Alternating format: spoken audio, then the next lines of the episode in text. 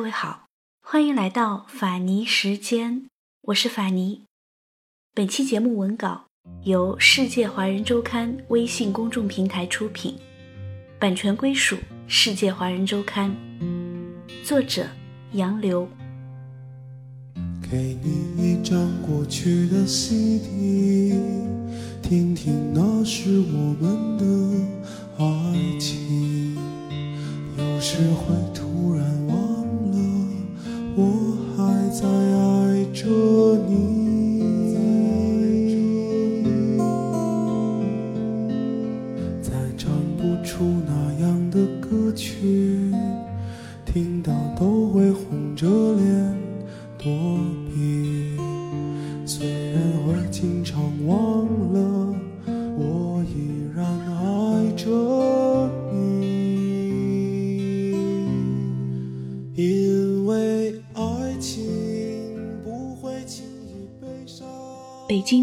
亭畔，两块汉白玉石墓碑并排而立，这便是民国四大才女之一的石平梅和中共早期领导人高君宇死后殡葬的坟冢，似乎在诉说着上世纪二十年代广为流传的一段佳话。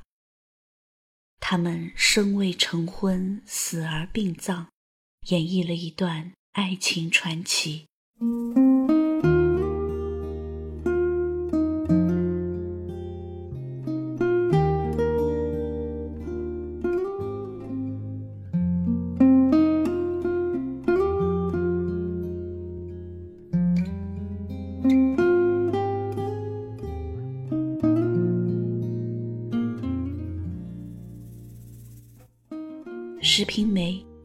国近现代女作家、革命活动家，与张爱玲、吕碧城、萧红并称民国四大才女，以诗歌见长，有北京著名女诗人之誉。高君宇，中国共产党早期领导人之一，先后任中国社会主义青年团一届中央执行委员。中国共产党第二、三届中央委员，五四运动时为北京大学学生会负责人，曾做过孙中山的秘书。他们的相识始于一次山西同乡的聚会，在聚会上，高君宇被石平梅的气质所吸引，他此前已在《京报》上读过她的作品。为他过人的文采所沉醉，石平梅也被高君宇温文尔雅的言谈举止、拳拳爱国之心所打动。聚会之后，两人留下了通讯地址，频繁的书信往来，互诉衷肠，谈人生，谈理想，谈文学作品，谈家国命运。一个是温婉诗人。一个是热血才俊，当爱的火花在两人之间渐渐萌发，石平梅却有意用冷水去浇灭，因为她无法忘怀曾经的初恋之痛。石平梅曾经与报社记者吴天放热恋，吴天放却有意隐瞒自己有妻有子的已婚身份。为了不给他人带来痛苦，石平梅狠心断绝了与吴天放的来往。爱情幻灭，创伤未平，遭受欺骗的初恋经历，让石平梅抱定了独身主义的宗旨，内心也筑起了篱笆与荆棘。而高君宇的心中只有石平梅。他的情感如火一样兀自燃烧。他在信中这样写道：“你的所愿，我愿赴汤蹈火以求之；你的所不愿，我愿赴汤蹈火以阻之。不能这样，我怎能说是爱你？”虽然知道自己爱上了高君宇。石平梅却将自己的感情深深的掩埋，固守着冰雪友谊的藩篱。更何况他知道高君宇在老家已有妻室，他不能为了爱情去侵犯别人的利益，伤害另一个女人。高君宇在来京求学之前，家乡的父母强行为他娶了一位山村妻子。深陷封建婚姻牢笼的高君宇，回到山西，积极努力，终于解除了那段有名无实的婚姻，在婚姻上获得了自由。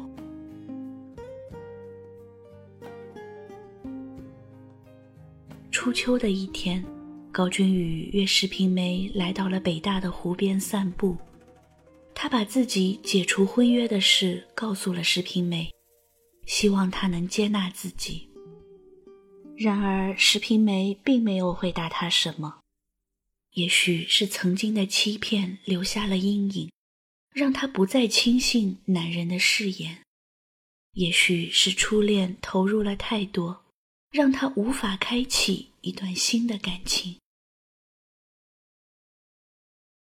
石平梅在彷徨和犹豫中挣扎，高君宇却痴心不改。我发现我有两个世界，一个世界里有你，一切都是属于你的，我将连灵魂都是你的；一个世界是没有你的，我只是历史使命的一个走卒。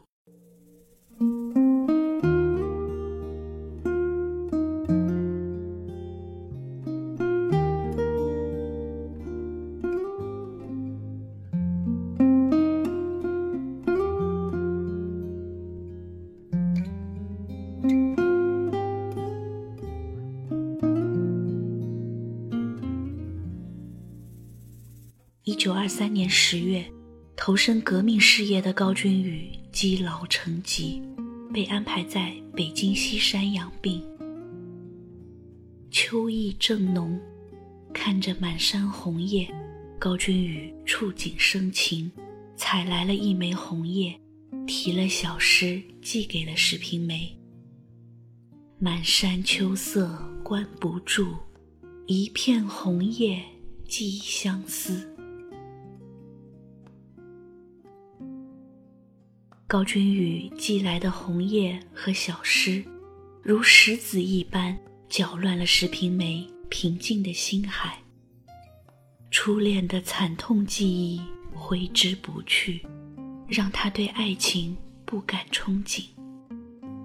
可是高君宇的赤诚又让他备受感动。犹豫了好久，在极度矛盾中，石平梅。还是选择了逃避。他在红叶的背面凄楚地写道：“枯萎的花篮不敢承受这片鲜红的叶儿。”收到信后，高君宇很失望，也很困惑。他知道石平梅有过初恋的伤痕，但他愿意用心去抚平它。他对石平梅说：“我愿用一生的爱来修补你的爱。”一九二四年十月，作为孙中山的助手，高君宇在南方指挥镇压叛乱。他的汽车突然遭受枪击，他不顾个人安危，裹伤再战，直至胜利。那天，他忽然想到，石平梅的生日快到了，他特意去香港商店里买了一对精美的象牙戒指，连同平定叛乱时用过的子弹壳，寄给了石平梅作为生日礼物。另一枚则戴在了自己的手上。他在复信中说道：“愿你承受了它，或许你不忍。”再令他如红叶一样的命运吧。我尊重你的意愿，只希望用象牙戒指的洁白坚固，纪念我们的冰雪友情。高君宇想用这样的情怀，去融化石平梅冰洁的心，重新燃起他火一样的激情，一起拥抱爱的憧憬。石平梅完全了解高君宇的心意，可是，在悲切人生观的笼罩下，他却赋予了象牙戒指一种不祥的解释。我也愿用象牙的洁白和坚实，来纪念我们自己寂静像枯骨似的生命。本是爱情象征的象牙戒指，却如高墙一般。树立在二人的情感世界里。高君宇和石平梅的情缘若近若离，一个似火，一个如冰。高君宇急于要打开他的心扉，石平梅却紧闭着那扇门帘。女子的自尊一旦变得固执己见。再好的钥匙也会被弯曲的打不开心锁。在以后的日子里，高君宇选择了等待，他想用时间来磨平石平梅心底曾为爱情受过的那些创伤。太想爱你是我压抑不了的念头，想要全面占领你的喜怒哀愁，你已征服了。却还不属于我，叫我如何不去猜测你在想什么？太想爱你是我压抑不了的折磨，能否请你不要不要选择闪躲？只想爱你的我，太想爱你的我，难道只能在迷雾中？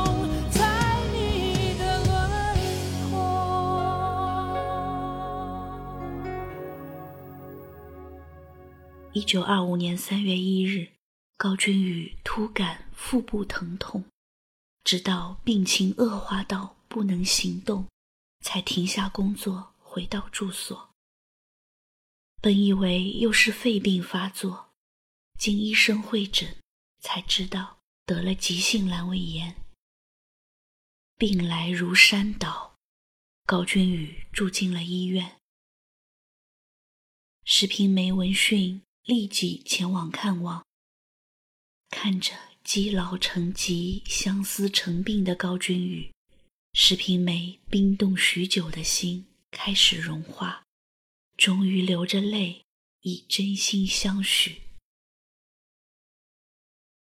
石平梅恳求高君宇能理解自己以前一直独身的意愿。高君宇紧握着石平梅的手。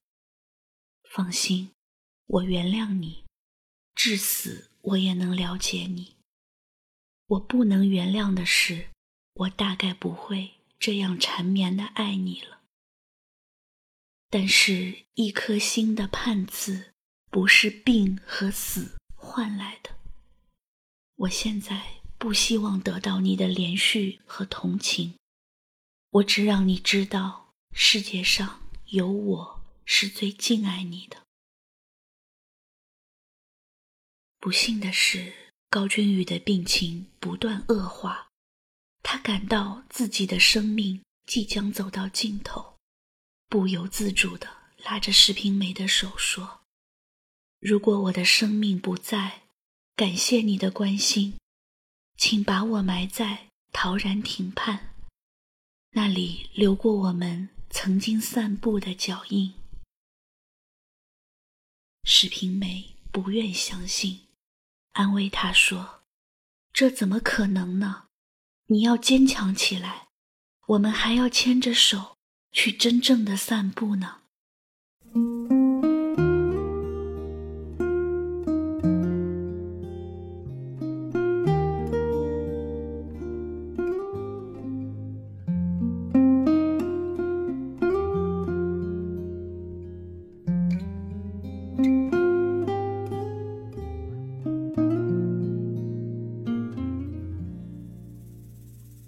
一九二五年三月五日凌晨二时四十分，一代才子高君宇病逝于北京协和医院。他一生为革命奔波，壮志未酬，爱情未果，终年二十九岁。当年的追悼会在北大三院礼堂举行，由赵世炎主持，李大钊、邓中夏、王若飞、邓颖超等出席或送了挽联。石平梅送的挽联是：“碧海青天无限路，更知何日重逢君。”高君宇入殓时，石平梅将自己一帧最美的照片轻轻地放在高君宇的棺木里，作为陪葬。他说：“君宇，让我陪着你，不然你会太寂寞。”不过，你等着，要不了多久，我一定随你而去，永远伴着你。按照高君宇生前的嘱托，石平梅把他安葬在北京的陶然亭畔，那里曾经是他们赏景、散步、谈心的地方。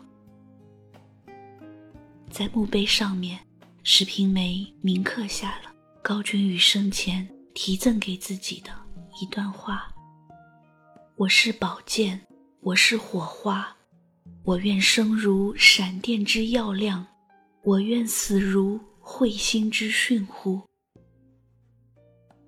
同时，在高君宇的墓碑文上，石平梅还写道：“君宇，我无力挽住。”你逊乎如彗星之生命，我只有把剩下的泪流到你的坟头，直到我不能来看你的时候。高君宇的死惊醒了石平梅，也击垮了石平梅。石平梅痛悔交加，她悔恨自己的懦弱伤害了一颗。英雄的心，他责问自己：高君宇柔情似水，为什么不能温暖我心如铁？他坦诚从前太认真人生的错误，同时忏悔自己受了社会万恶的蒙蔽。从此，每到星期天和空闲之日。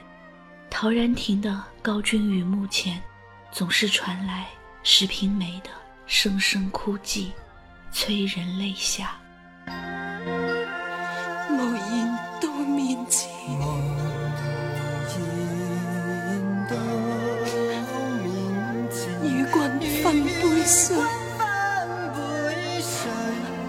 情。中有浓意。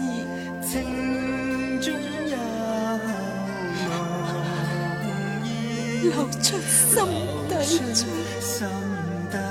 醉，不论怨或怨，莫说蝴蝶梦，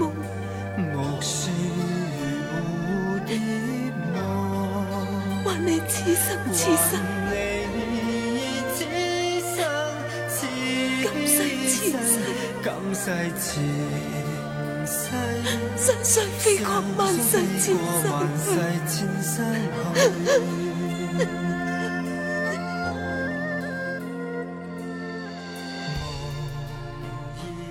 一九二七年的清明节，石平梅在陶然亭高君宇墓畔，写下了扣人心弦的墓畔哀歌，敬献给亡灵。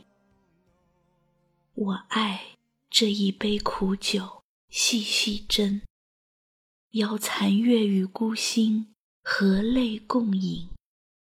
不管黄昏，不论夜深，醉卧在你墓碑旁，任霜露清零吧，我再不醒。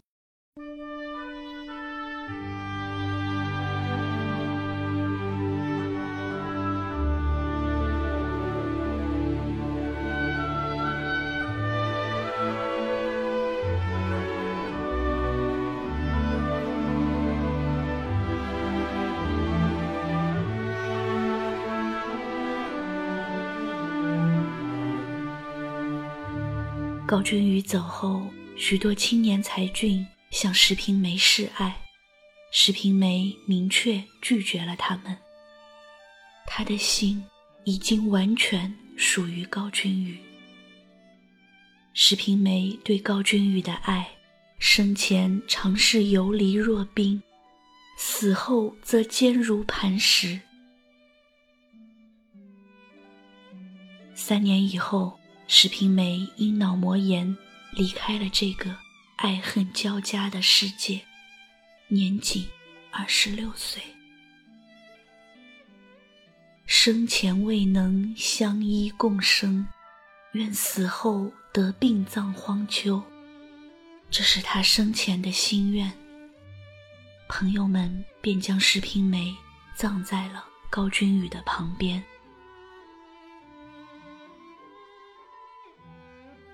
几十年过去了，现在知道高君宇和石平梅故事的人并不多。